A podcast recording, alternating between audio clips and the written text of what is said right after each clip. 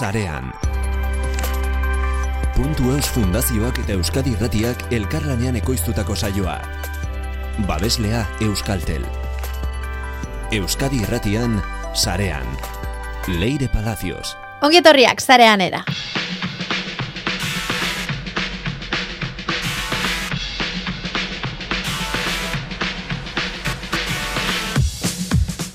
Humanitate digitalak eta musikaren gurutze bidean zita daukagu gaur Igor Leturiarekin. Datu base libreen unibertsoan bidaiatuko gara Music Brains ezagutuko dugu eta horrekin batera Brains tresnaren aplikazio gehiago ere. Kritikak, literatura, adi, kulturzale. Posizionamenduaren buru usteak, zeoak zaritu dituen ideiak behar ditugu gurean eta estrategiarik balego, zein izango litzateke hori honena, ideiak joseal izateko, amaia ozerinek blogerako eduki ideiak sortzeko amabi estrategia emango dizkigu. Eta amaitzeko, hartu arnasa. Zer egin zenuen etxean gordetak zenituen VHS original guztiekin. Zakarretan amaitu badute, ez zigortu zure burua, baina jakin, abera txizateko aukera galdu duzula. Sabi unanue, kasalduko digu, teknikan Mikel Olazabal zarean ez duten ari zara, beire palazioz naiz, astera guaz. Ibili. Zarean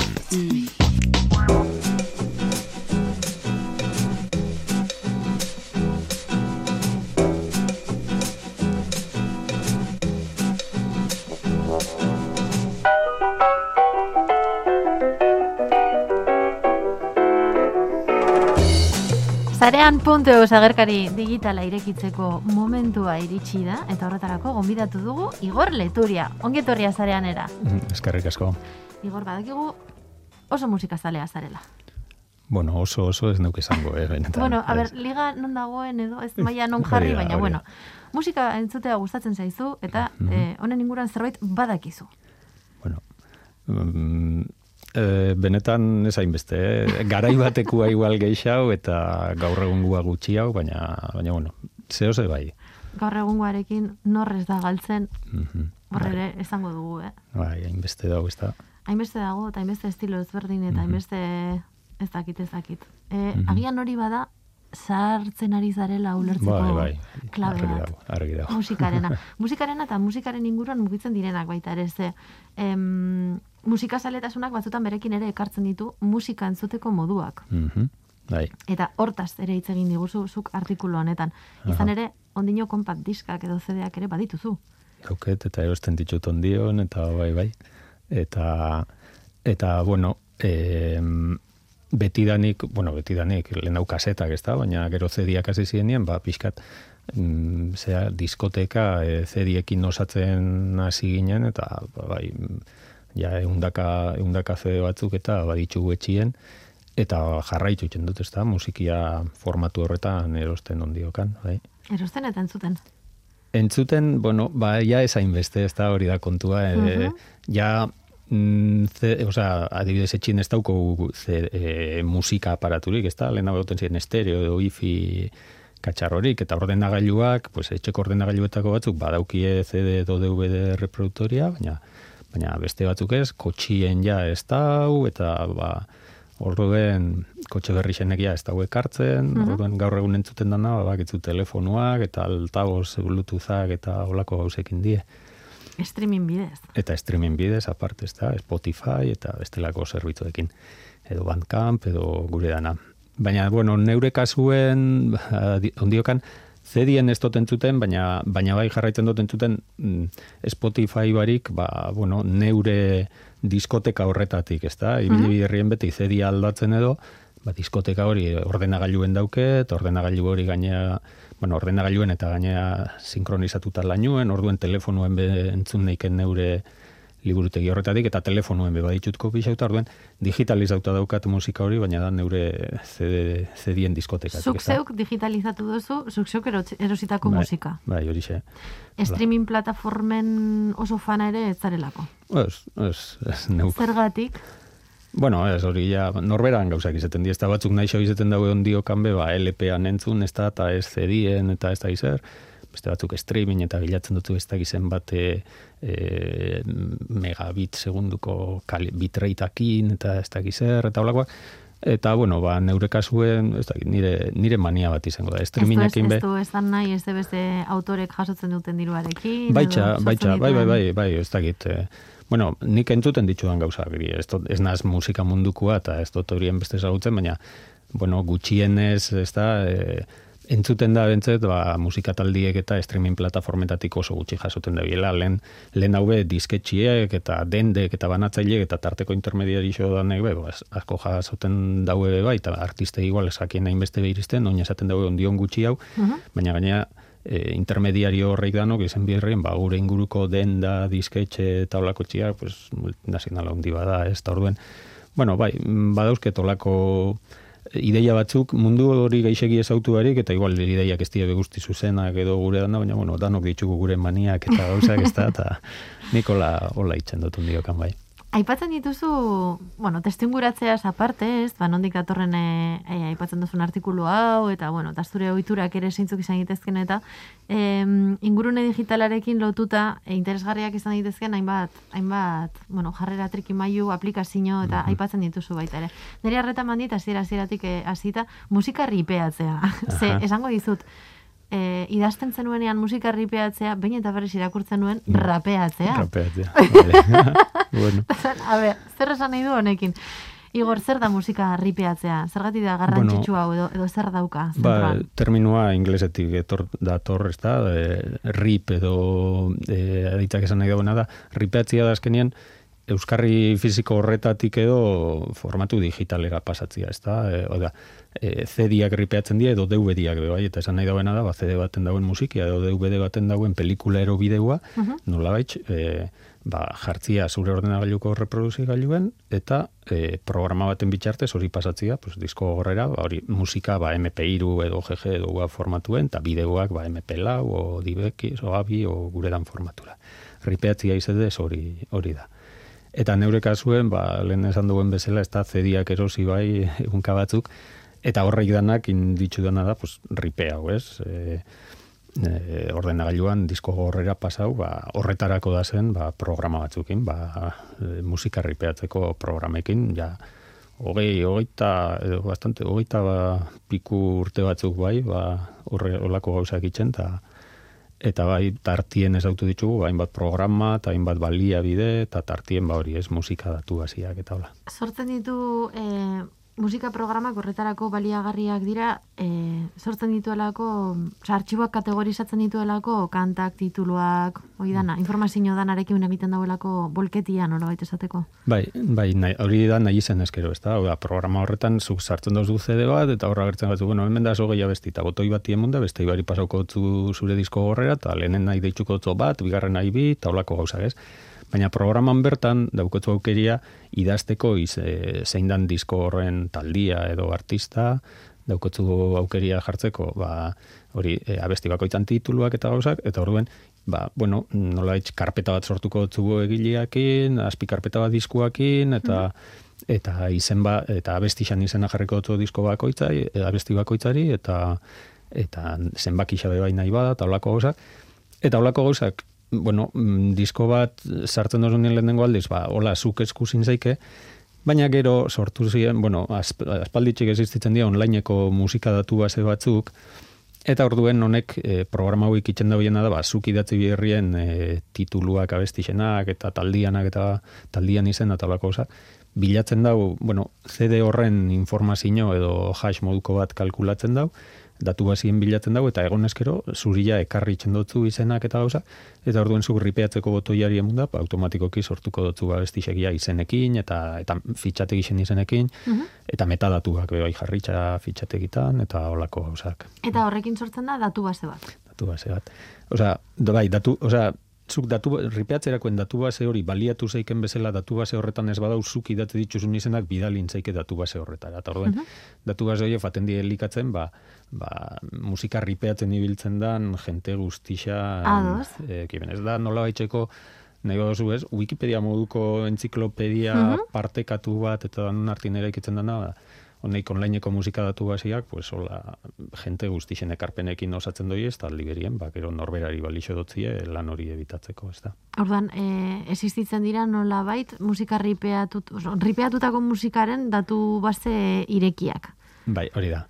Eta honetan, ba, bueno, historian zier egonda, bueno, azken urtietan zier egonda horretan be evoluzioa, ez da, lehenengo, ba, indala hogeita pikurtetako programek erabiltzen zabien, nik uste lehenengo datu base edo esaunen nahi zen CDDB deitzen dan bat, ez da, ba, Compact Database deitzen zan e, datu base bat, hori erabiltzen zabien programa guztisek, eta ba horri biltzen ginen, pixkat hori elikatzen jakin barik behatzien be zer zauen, ez da, ondion be esanan ezaguna, hain ezaguna, ba, ez da, software libre edo ezagutza libre, eta partekatzian historia hori, eta atzien zer zauen jakin barik, esan, oh, bitxu, ba, niri balixo duzten ez, ba, beste bat be. Baina, gero, bai, gero atzien, aurrain atzien adibidez, ba, jakin zan enpresa bat eta zauela, eta orduen datu base hori, ez, privatikoa zala, eta, bueno, termino horreik hasi ginen nien entzuten, e, sortu ziren bezala ba, software libriak eta entziklopedia libriak eta ba, hasi ba, sortzen e, datu base libriak. Bai. Eta CDDB horren e, horren ordez, ba, programa gehienak ja gero hasi biltzen FreeDB deitzen zen ja datu base libre bat. Mhm. Eta e, ba, horrekin behibili ginen beste urte batzuetan horri alimentatzen. Gero gertatu dena da FreeDB horrekin, bueno, mm, hau gorde, datu base horrei bai lehen CDDB eta oin FreeDB gordetzen da bien informazioa oso inarrizkoa da. Da bakarrik, e, ba, CD horren e, identifikadore uniboko edo hash horren horrekin lotuta lotzen daue zein dan e, abeslaisa, zein dan diskua, urtia edo bebai izen leike, generua nahi bat, eta gero ja, e, zein abesti da zen disko horretan, eta abesti bakoitzan iraupena. Eta hori mm bakarri gordetzen daue. Eta orduen, bueno, mm, gauzia da, e, ez dakit zeatik edo lasen fride hori be fanzan desagertzen edo eta e, sortu ziren hasien bestelako datu base batzuk eta bereziki bat edo izango da gaur egun erreferentia da. Gailen dudana, beste gainetik, ez? Nik uste dut. Eta deitzen dana Music Brains, ez da? Mm -hmm. Ola, zetakin idatzitza, Music Brains. Eta... Oso on, gipuzkoarra. Bai, eta honen, honen diferentzia zeakin, e, e, ba, FreeDBekin eta CDBekin da, informazio asko saberatxaua daukela, hau da. E, taldiena ez dut gordeten, ez dut gordeten bakarri CD baten zein talde dan eta talde horren izen, haizik eta dauko taldien datu base bat, taldiei buruzko hainbat informazioekin, ez? eta datu baseko eremuetan gordeta, ba, e, jaioterria, jaioteguna, testu libreko informazioa, eta beste ba, berdin disketxiekin, uh diskuekin, diskuen, diskuen argitarapen diferentiak formato diferentetan, e, gero da, abestixak, abestixak, e, abestixen izenburua bakarrik ez, baizik eta bakoitzan, zeinek komposatu dauen, zeinek jo dauen, ze abestiren berzino daan. Da, musikari dedikatutako datu base oso kompleto, kompleto bat. Zuk ibiltzen dozu datu base hori? Bai, bai, bai. E, Ontsen gaur egun ba ripeatzeko erabil, nik erabiltzen duten programia eta uste dute gehienek bai e, hori erabiltzen dago, ez? Orduen disko ripeatzea faten banaz, ba, zeuzenien bilatzen dago eta egoten badaia agertuko jati zenburuak. Izaten bada euskal musikako disko bat, ba, hola, erosten ditut asko eta hola, ez? Horreik ez badi egoten, ba, orduen neuk sartzen dut eta eta music orain zera igo, ez da? Nola, nola ibiltzen da? E, ordenagailuan jaitxileike, telefono mugikorretan bebai? E, Izetez, izetez e, webune bada, esan digun, Wikipedia moruko Ados. webune bada, orduen esaz musicbrains.org, uste dut. Irekitzen ari nahi, teklak entzuten baldin baditu zu eda ordenagailuarekin nahi nahi zelako. Sartzen zan musicbrains.org eta vale, ba, Wikipedia bezala bilaketa egin zeike, taldiena, diskuena, agertzen jatzu, eta e, eta logeatzen basara, ba edita egin zeike hori, ez? Uh Eta Bueno, eta editatzeko modua izan leke zuzenien bertatik, hau da, faten zara gehitzen diskuak abestixak, edo esan dugu bezala, ba, ripeatzeko programetatik, ez da, hasiera baten, ba, igual, e, ripeatzeko disko bat sartzen duzu, eta ripeatzeko programan idazten duzu, ba, abestixan eta informazio oinarrizkuen nahi gota, gero nahi izen eskero osatu inzaike gehiago, baina, e, diskorren disketxia, jarritxa, e, bestakit, taldekidiak. E, Baina hemen zuzenean entzun daiteke musika? Ez, ez, ez, ez. Da musikasko, musikasko informazioan datu bat ah, bai. Ez da Spotify bat, edo claro. Bandcamp bat, da. Ze hori eskubideak, eta... Bai, bai, datu bat libria da, eta, baina ez da, hori da, ez da musika libriaren e, webgune bat, oizik, eta musikari osea, musika argitalpenei buruzko, eh, disko eta horrelakoei, disko talde eta abesti eta horrelakoei buruzko informazio dauken datu base libre Mhm. bat, onlineekoa. Eta nola ez, orain kuskuseatzen nahi nintzela webgunean gora eta bera, inglesez, eta Mhm. ateratzen zaizkidan, bueno, gauza, gauza danak, ba, nazioartekoak. Bueno, Hemen nago Coldplay bueltak ematen. Bai, eh, bai, hori da, beti bezala, ez? Sartzen baza Wikipedian, ba, asalian edo hautsasko horrixetan zer erakutziko dutun gauza baina, bueno, zu bilatu inzeike, eta fan zera, eta nabigatzen da, egile bat, osea, artista bat, bertan bere diskuetan fan klikitzen ikusten, eta eta aldatzen, alimentatzen, eta editatzen. Batetik bestera. Em, Euskal musikara ekartzen baldin badugu hau, edo ekar genezake, edo ekar behar, ekarri beharko genuke, E, bueno, egon bada, esan nahi dut, hau da mundu mailako e, musika datu base e, e, global bat, eta esan hori ez, e, neupe, ba horixe, e, azken urtietan ripeatu ditudan diskuak, e, eta eta diskoien izenburuak idatzi baitut, ba, e, horreik, osea, lehen urtetakoak ez, beste datu base bat eta fandia, fanda informazio hori, igual noiz baitzen biherko dut berriro ripe hau eta horreik sartu, baina baina hemen e, euskal musika be badau, asko ero gutxi, ba, beste gauza dakau. E, danan bezala, ba, abeslari bat edo disko bat edo zenbat eta ezagun haua izen, ba, hor horregoteko aukera geixa hau eta eta hobeto idatzitza egongo da informazioa. Euskal musikako disko nik esango nuke ohikuenak edo ezagunenak badazela, ba, beste batzuk igual gutxi hau, baina bueno, daukien informazioa eta izaten da ba, hori oso oinarrizkoa. Diskuan izenburua eta ze abesti ditxun eta hola ja abesti bakoitzan nor konposatu dauen nor jotzen dauen taldekideak eta hola gutxi hau. Talde batzutan be gusten da, eh? Mm, Ba, ibili da jentia, ba, bueno, norbait jai asko guztetan bajako talde bat eta talde baten frikixa bada, ba, ikusten da batzuk ibili diela hori elikatzen, baina Baina, bueno, ondiokan, bai, badauko... datu basea falta, falta dela, ez? Edo datu asko falta Bai, direla. bai, hobeto egon leike. Nola baita ezatearen. Eta hau, em, ez dakit igor, nola mesede egingo liguke, hemen egoteak. E, Kulturalki agian, ez? Baina hizkuntzaren alorretik edo berdin du, hemen egon edo ez. bai, a ber, e, ez dakit, ba, e, a- hau, mm, ez dakit, hau ez da, bueno, Wikipedia bezala, ez da, ez da dauela euskerazko Wikipedia bat, eta beste Mhm. hizkuntzetako Wikipedia bat, hau datu base bat da, datuak, datuak, di, osea, datuak di, eta ez da, ez da euskerazko music brainsa edo beste hizkuntzetako music brainsa, da, da munduko musikako datu basia, Eta hor nik dut interesgarrixa dela, ba, beste musikakin batera euskerazko eta euskal musika be egotia, ba, ba bueno, mm, munduen egotia gatxik, ez da? Euskaldunok munduen existitzen gaela esateko modu bat, beste dozeinak datu base horretan konsulta hubie dauenien edo edo gure dana, pues, egon deila, ez da? Mhm. Mhm. Bueno, ba, ni uste ratu bat geratuko naizela hemen frikeatzen. Momentuz. Interesgarrixa. bai, bai, azten basa navegatzen. Wikipedian eta bezala, eh? galdu itxen zara, eta egon zaike hor orduak eta orduak, bai. Totalmente. Kurioseatzen. Ikusten dut, e, eraberan, e, idatzi dozun artikuluan, Mhm. Hitz egiten diguzela Music Brains en inguruan, ontsa hortan e, asaltzen ari garen erraminta honen inguruan, musika ripeatzeko, baina era berean, badaudela beste hainbat e, aur, edo beste hainbat submarka. Bai, bai.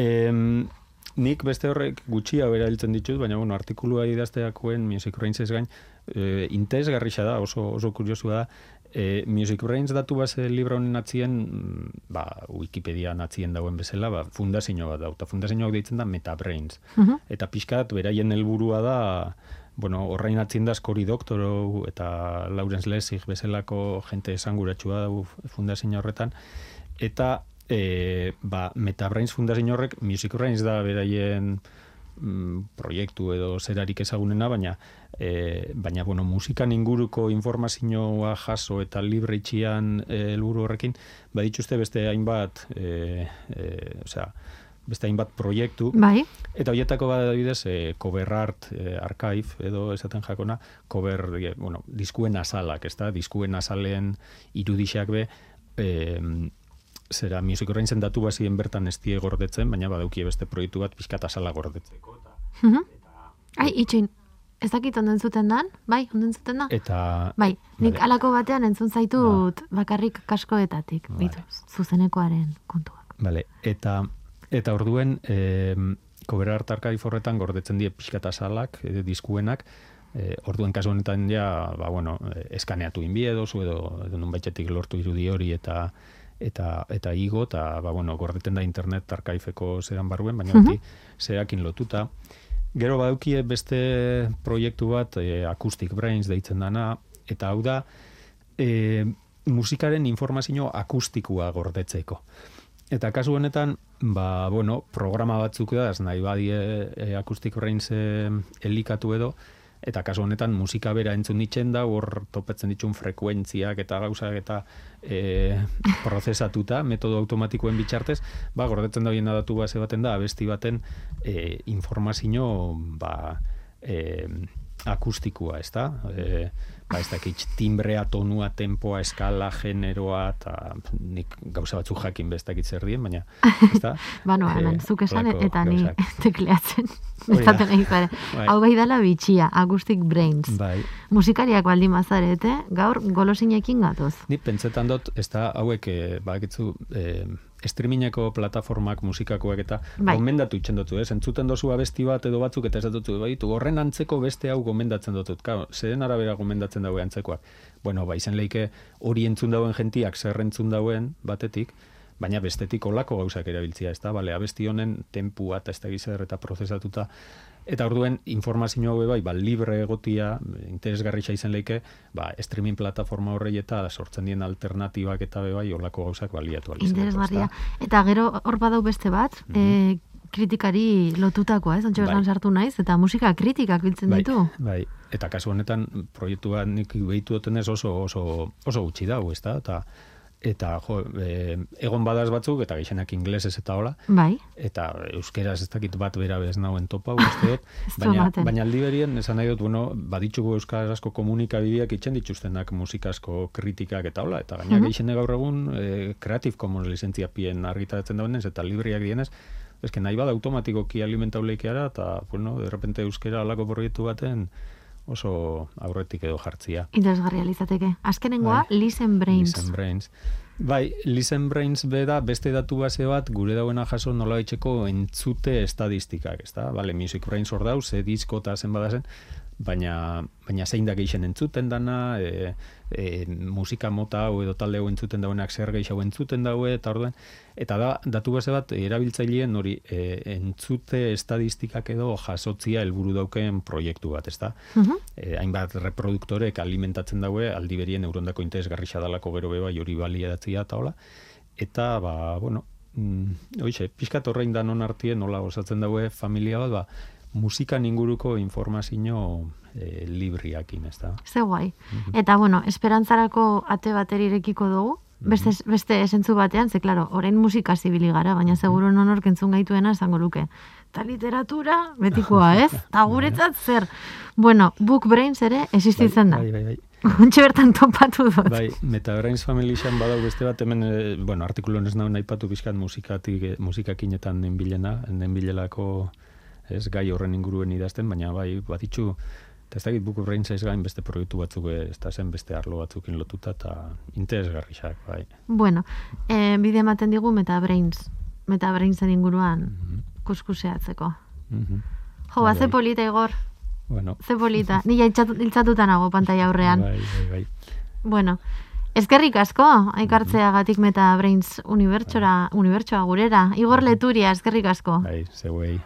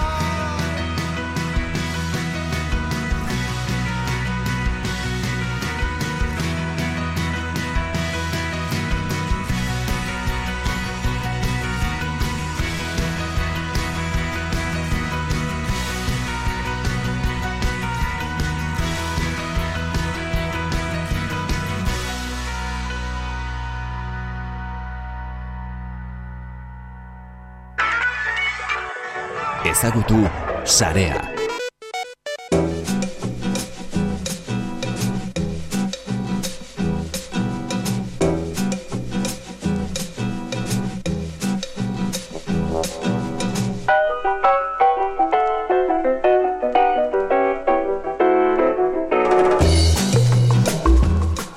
Zarean puntuz webgunera begiratua botako diogu, izan ere, badakizue bertan, astero, astero argitaratzen ditugun artikuluekin zesar ikasten dugula, bai edo bai.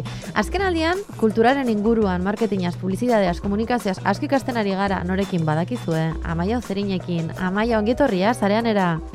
Kaixo. Kultura arloko blog baten modaz pasatzen ez diren evergreen edukiak. Zer da evergreen eduki bat? Bueno, evergreen eduki bat zer den definitzeko, errazago ulertzen da zer ez den adierazten denean, ez? Ez da, e, denbora edo une konkretu bati lotzen den albiste bat, gero pasa daitekeena e, ba, inolako ondoriorik gabe, e, edo efemeride bati lotutakoa, edo joere, joera zehatz bati lotutako artikuluak. Ez da hori, da, e, bere nolabait helburua da, Evergreen deitzen zaio, luzatu daitekeelako bere erabilera denboran, ez? Eta orduan bere helburua da e, erabilgarria izatea denboran zehar eta ez izatea zerbait berehala bueno, pasatzen dena eta eta ez duela inolako eragini sortzen. em, hori da dena eta zer da Evergreen ez dena? Ba, Evergreen ez dena, da, ba hori, oso efemeride bati lotutako eduki bat izan daiteke ez evergreen izatea, e, ba, justo gertatzen dalako une batean, eta hor geratzen dalako, dala anekdotikoagoa gehiago, ez? Mhm. Eta e, orduan ez dauka mm, irauteko izaera hori. Nolakoak izaten dira, bueno, ari naiz ez talgabetzen zuk edu e, idatzitako e, artikulua, eh? ari galdetzen apurka, apurka, zuk dantza libra egin bai. baldin badozu, Ondo be bai, eh? Zuk gidatu nasazu zuk neri bestela, zuko beto kontrolatzen dozulako ebergrin edukien ingurukoak. Baina, gustatuko litzeak jakitea zeintzuk diren ez daugarriak. Nolakoa izan behar du ebergrin eduki batek? Eta batez ere amaia, zergatik da importantea mota bai. eduki bat izatea?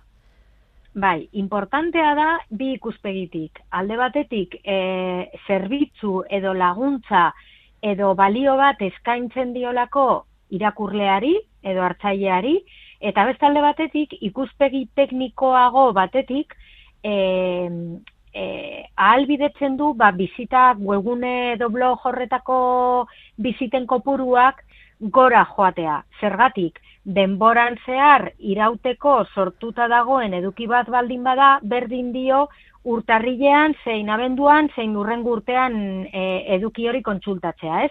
Orduan jarraikortasun eta oreka bat mantendu dezake biziten aldetik eta lagunduko du ere biziten kopuruen osotasun horretan, ba nolabait e, kopuru horiek loditzeko.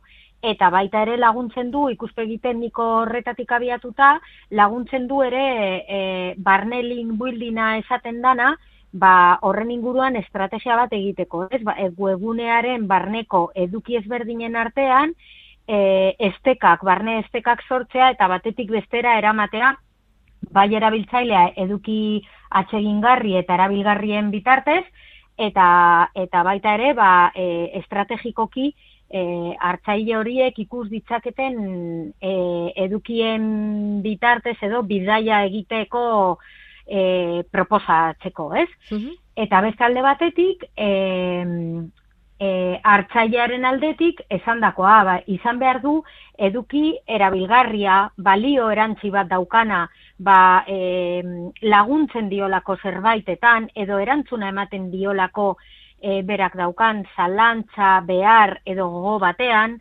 partekatzeko ere e, nolabait e, modu idealean edo sortuta dagoena, ba, atsegina izatea ba, batak besteari bidaltzeko modukoa, e, eta horrelakoa. Beraz, ezogarrien artean horiek egongo liratezke ez, nola Bai, horiek dira ezaugarriak, beste marketingaren alorrean oso e, erabiliak dira, mota honetako edukiak, arlo ezberdinetan. Eta kulturan oraindik ez da, kulturarloko blogetan oraindik ez da e, nolabait e, ekintza, mota honetako ekintza hauek ez dira oso ezagunak. Baina, amaia, bueno, lurrera ekartzen baldin badugu, em, zen olako edukia izan daiteke blog batean, kultura blog batean adibidez? Osea, evergreen e, eduki bat sortu nahi baldin baduzu, zeren inguruan idatziko zenuke? Ba, izan daitezke mota eta formato askotariko edukiak. Izan daiteke adibidez eduki mamitsu bat, infografia baten bidez adieraztea, eta infografia hori, ba, nola baite irudi eta testua elkartuz, ba, nola baite irelsteko edo, edo e, jasotzeko errazagoa izatea, eta denboran zehar e, iraun dezake, ez? E, demagune e, sortzaile bat edo kulturarloko erakunde batek, ba, baldin badauzka amaika datu kontatzeko eta denak ezagertzeko testu moduan, testu gordinean, ba, infografia baten bidez, horiek e, denboran zehar geratu daitezke horre artikuluan e, e, jasota, eta askoz atseginagoa izango da irakurlearen txat. Bezalde batetik ere izan daitezke, ba, e, eduki mamitsuak diren horiek, ba, nolabait serietan, e, serie bat osatu eta e, zailkatu eta gaika adierazi e, artikulu kopuru ezberdinetan, eta aldizka e, e, eguneratzen joan, eta horrela baita ere, pues, hartzaileak apurka-apurka oitura hartuko du ba, e, gai horri jarraituz, ba, nolabait e, serie osoko edukiak e, jaso. Edo gidak izan daitezke baita ere, ba, gauza bera, e, e, sortzaile batek edo erakunde batek edo kultur talde batek baldin badauka e, eduki bat e, nolabait didaktikoagoa izan daitekeena, ba, gida baten bitartez, gera daiteke hor blogean e, eskegita eta eta denboran zehar hartzaileak nahi duenean kontsultarako euki dezake. Beste, beste batzuk ba izan daitezke baita ere iztegiak, definizioak eta hitz terminologikoen bilduma bat izan daiteke ere e, e, denbora luzez geratu daitekeen e, eduki bat eta e, zerrendak edo ohiko galderei erantzuna ematen dieten edukiak. Azken batean, bizitak sortzen dituztenak nolabait, bueno, azken batean ez, kontatuzuk abantaiak, amaia. Bai, abantaiak... nahi nahi ondorioa, biziten inguruan bakarrik lotuta, Hori baina da, Bai, abantaiak e, e, lehen aipatu dugu, eh? Alde batetik posizionamendua, webun edo blogorren posizionamendua hobetze, hobetu dezake, e, nola baite apurka apurka eduki e, iraupen epe laburrik ez daukaten eduki horiek apurka apurka bizitak lor ditzaketelako eta hor oreka bat mantendu dezaketelako kopuru aldetik eta beste alde batetik hori lehen aipatutakoa ere ba, e, barne plataforma horren barnean e, eduki batzuen eta besteen e, estekak sortzeko aproposak direlako eta hartzaileari ba, e, horri ezberdinak edo eduki ezberdinak bizitatzeko proposamen hori e, egin izateko. Mhm. Eta baita ere, e, norberaren txat, e, blog horren sortzailearen txat, e, ez daudenez, eduki horiek ez daudenez, e, EP edo, edo une jakin bati lotuta, lagundu diezaioke ere, e, bere edukien plangintza sortzeko. Eta nolabait planifikazio antolatu eta orekatu bat eramateko. Amaia, eta zer da link building estrategia? Link building estrategia da, e, blog edo web baten barruan, edo kanpora begirako blog edo, edo web bati begira, e, estekak, edukien arteko, estekak sortzeko estrategia eta batetik bestera eramateko. E, adibidez, artikulu bat irakurtzen gaudenean, sarritan ikusten dugu hor barruan itzgako batzuen inguruan esteka bat dagoela, ez? Eta zuzentzen e, gatzaiela ba, beste eduki batera.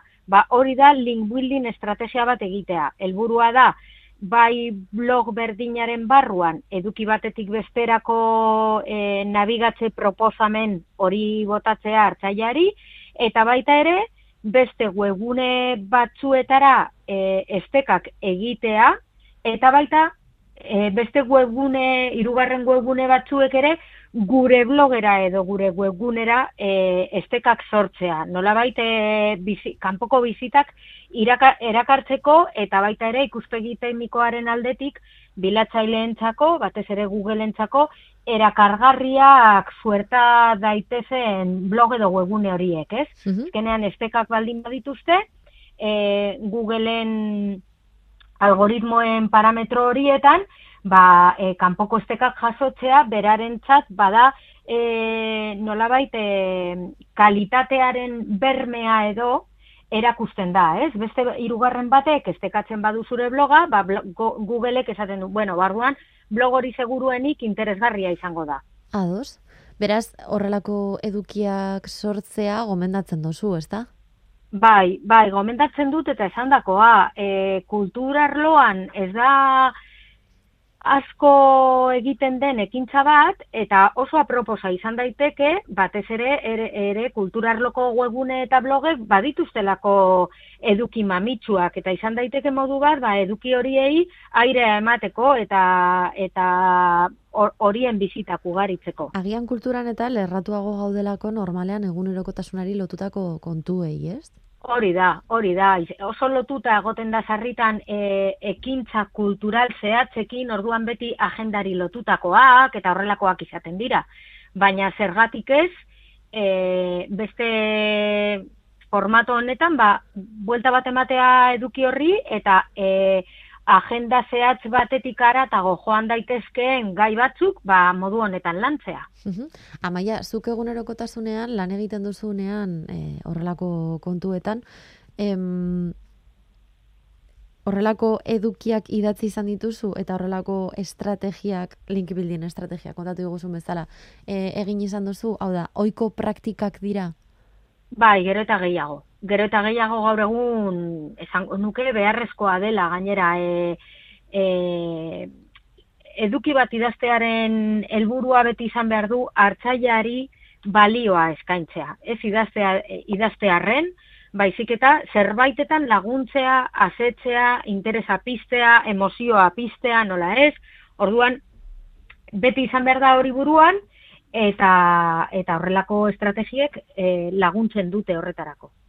Beraz, eh, agian literatura hainbeste gertatzen ez den bezala, er, zorrelakoetan idazten dugunean, blog batentzat, webgune batentzat, oso presente izan behar dugu publikoa, eurentzako dalako. Beti, hori da, beti. Izan daiteke gu gure silborrestera begiratzen egotea, baina baina bizitarik ez baditugu lortzen. Zerbitzu bat ez badugu eskaintzen, zerbitzu ulertuta zentzu horretan, bai. zer, zerbaitetarako balio izatea eduki horrek, ba, baldintzatu behar dugu zergatik egiten dugun. Izan daiteke, eh? izan daiteke, e, a ber, kasuak baldin, ba, badaude, bazakit, ba, eh, demagun poeta batek esatea ez, ba, nire bloga izango da, niretzako nik nire burua askatzeko, eta nik adierazteko e, nire sormenaren bidez nahi dudana. Bai, ederto, baina e, argitaratzea erabakitzen duzun nunetik, hartzaile bati zuzentzen ari zara. Orduan kontuan izan beti nor egongo dan pantaiaren beste aldean. Mhm. Bueno, telefonaren bestaldean oso argi daukagun hor dagoen. Amaia Ozerin, eskerrik asko. Bueno, zuei. Ibili sarean. Xabi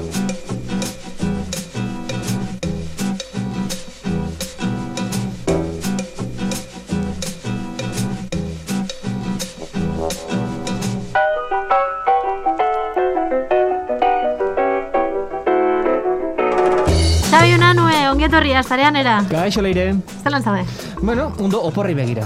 Oporrei begira. Oporri begira, bai, a ber. eh, Zu behoti oporretan edo, ze? Nahiko nuke, na- nahiko nuke. Lana besterik ez du egiten, baina, bueno, begiratu begiratzen ditugu oporretara joateko gauzak, eta hegazkinak, eta, bueno, ba, bai, oporra gustatzen zaizkigu, bai, onartu beharra daukagu, ez? Oporra gustatzen zaizkigu. Mm, Vale, ba, begira. Eta bizipoza baita ere.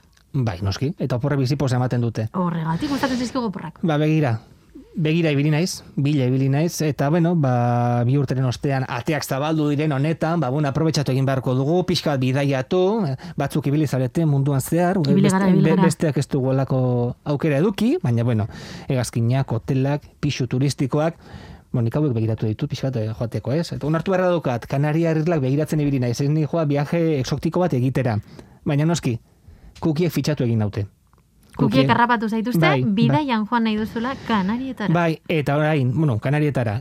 YouTube pizten dudan bakoitzan, hortxe agertzen zait, agirbene beren e, anuntzioa, ez? Egon zarelako fitxatzen kanarietarako Jo, bai, kontuak, ez? bai, bai, bai, bai, eta kasu horretan, ba, agertzen zait, etxe baten egiten den festa, e, emakume bat lasai asko etxe japoniar batean, eta bueno, bai, mm, esan bai, bai. Gauza hauek gertatzen dira. Bai, horrelako pasatzera, kukietan erori gara. Baina, bueno, kukia beste alde batera utziko ditugu, beste aterako utziko ditugu, baina, bueno, guazen airbene beri buruz hitz egitera, Mhm. eman duelako zerezana azkenengo asteetan, kasu honetan TikToken. Bai. TikToken eman du zerezana.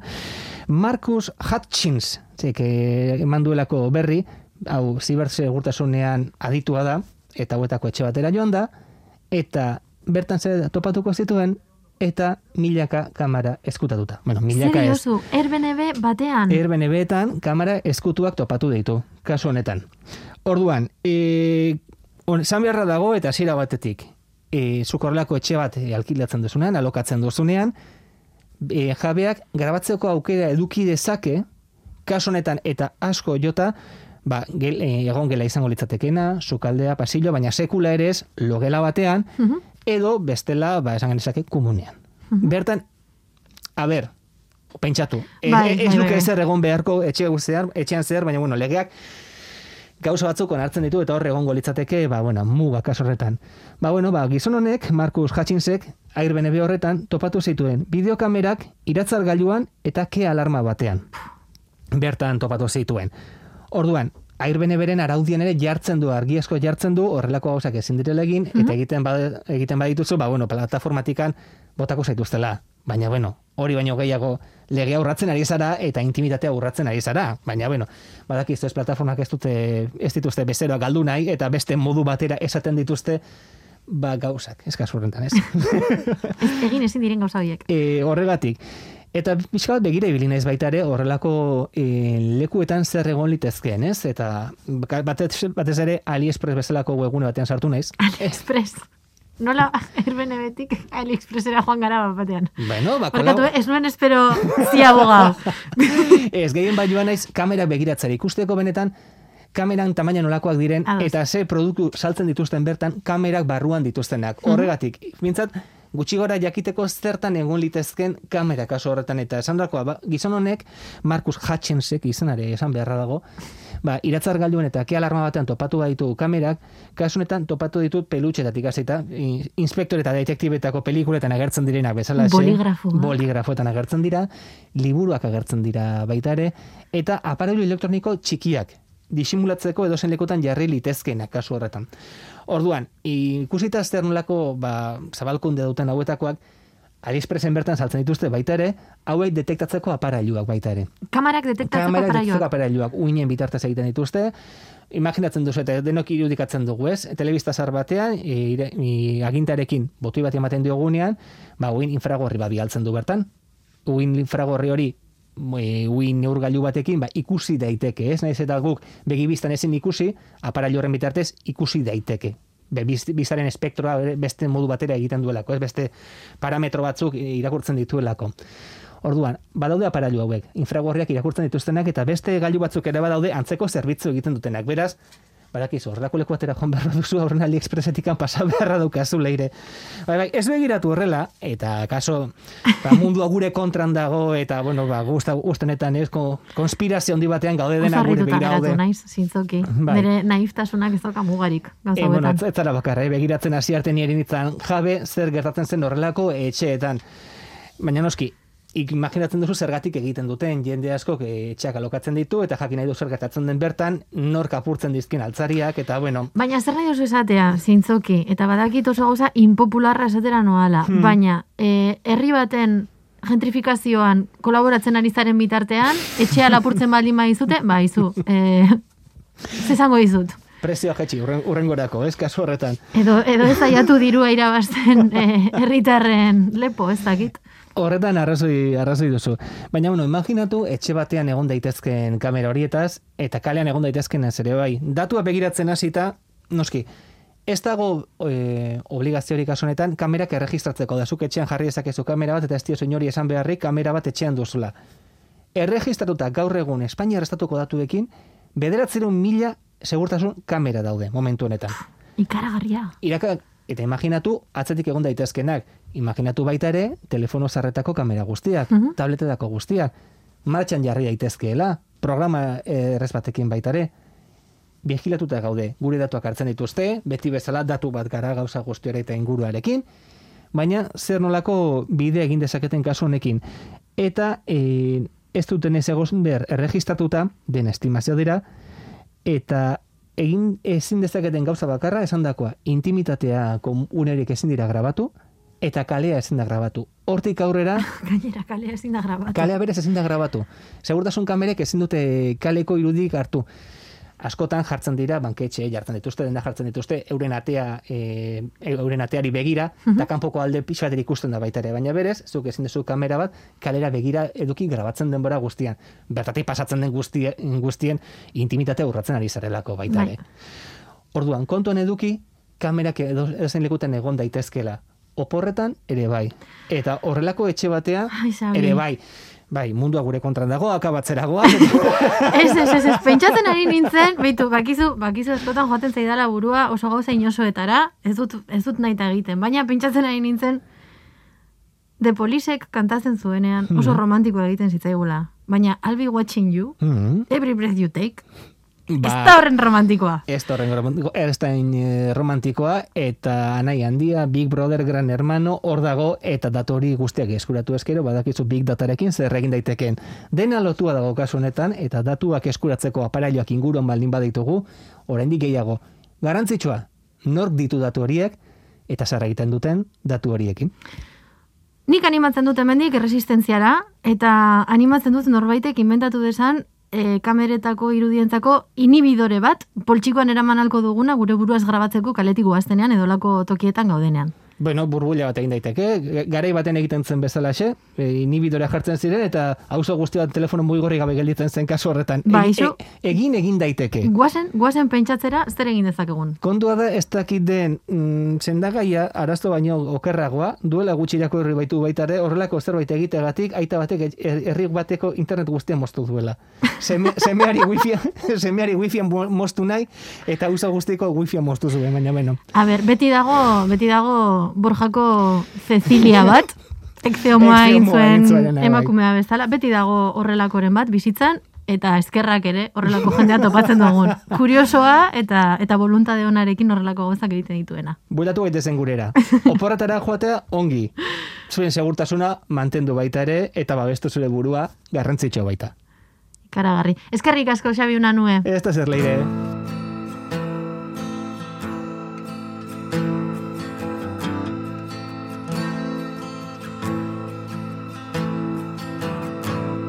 Oinentzungo duzu nau. Oinentzungo duzu nau Oiukatzen zu nauzoak funtzionariari langileak tabernariari mozkorrak Puntu eusen eskutik sarean entzun duzu. Asko Fundazioaren eta Euskaltel Fundazioaren laguntzarekin egiten dugun saioa. Saioak osorik nahieran, Spotify, iBox eta sarean puntu eus webunean. Segurtasunez nabigatu eta datorren astera. Matxaienak lurrari Erizainari gaxoak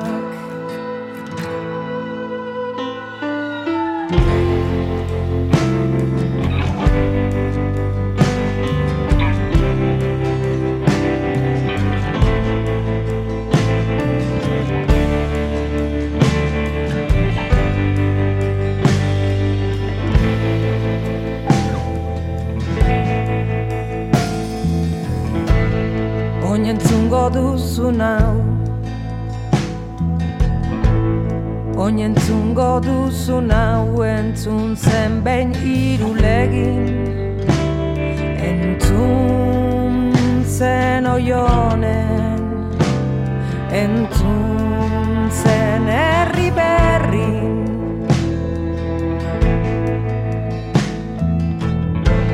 Ta gertatze arzena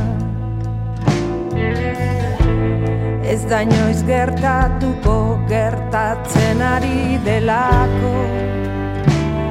Eta bada garaia Erreka oso bat edatzeko. Kantatu maitatu eta dantza Ezin bada